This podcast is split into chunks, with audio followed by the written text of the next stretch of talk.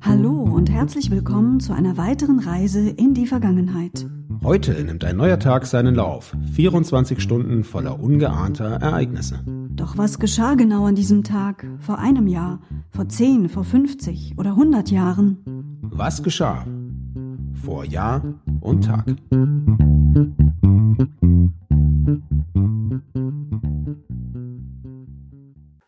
Heute ist Dienstag, der 22. Dezember. Hallo Anna. Hallo Sebastian. Vor einem Jahr. Heute vor einem Jahr stand fest, dass Bundeskanzlerin Angela Merkel die Amtszeit des ersten deutschen Kanzlers Konrad Adenauer eingeholt hatte, damals mit 14 Jahren und einem Monat genau. Ja, und den bisherigen Rekordhalter Helmut Kohl würde sie einholen, wenn sie bis zum 18. Dezember 2021 im Amt bleiben würde. Angekündigt hat sie ja, nicht mehr zur Wahl anzutreten, würde ihr dieser Rekord aber leider, leider nicht zuteil werden. Vor zehn Jahren. Der eigentliche Kalte Krieg ist schon lange vorbei und trotzdem ist es wohl so, dass die Weltmächte immer noch auf einem riesigen Arsenal von Atomsprengköpfen sitzen. Am 22. Dezember vor zehn Jahren, im Jahr 2010, beschloss der US-Senat einen Abrüstungsvertrag mit Russland. Und dieser sah unter anderem vor, dass beide Länder die Zahl ihrer Atomsprengköpfe auf jeweils maximal 1550 verringern sollen. Vor 25 Jahren. Heute, vor 25 Jahren, begann der erste NATO-Einsatz der Bundeswehr im Rahmen der Bosnien-Friedensmission.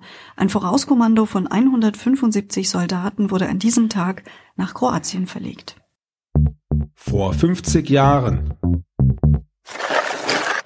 Heute vor 50 Jahren wurde in einem Revisionsprozess der Berliner Kriminalbeamte Karl-Heinz Kurras freigesprochen vom Vorwurf der fahrlässigen Tötung.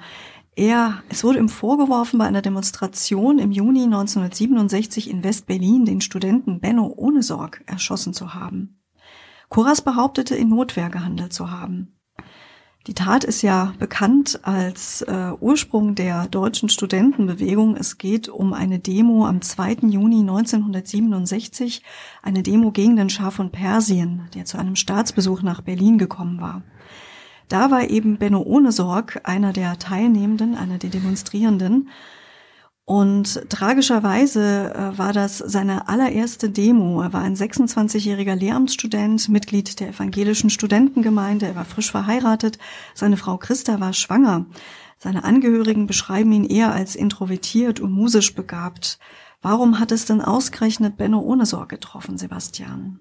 Ja, das äh, weiß man bis heute nicht. Die Kugel traf ihn damals direkt in den Kopf. Warum der Kriminalobermeister Karl-Heinz Kuras geschossen hatte, blieb bis heute ein Rätsel. Er wurde letztendlich, wie du schon eben berichtet hattest, freigesprochen. Ihm war keine strafrechtliche Schuld nachzuweisen, hieß es.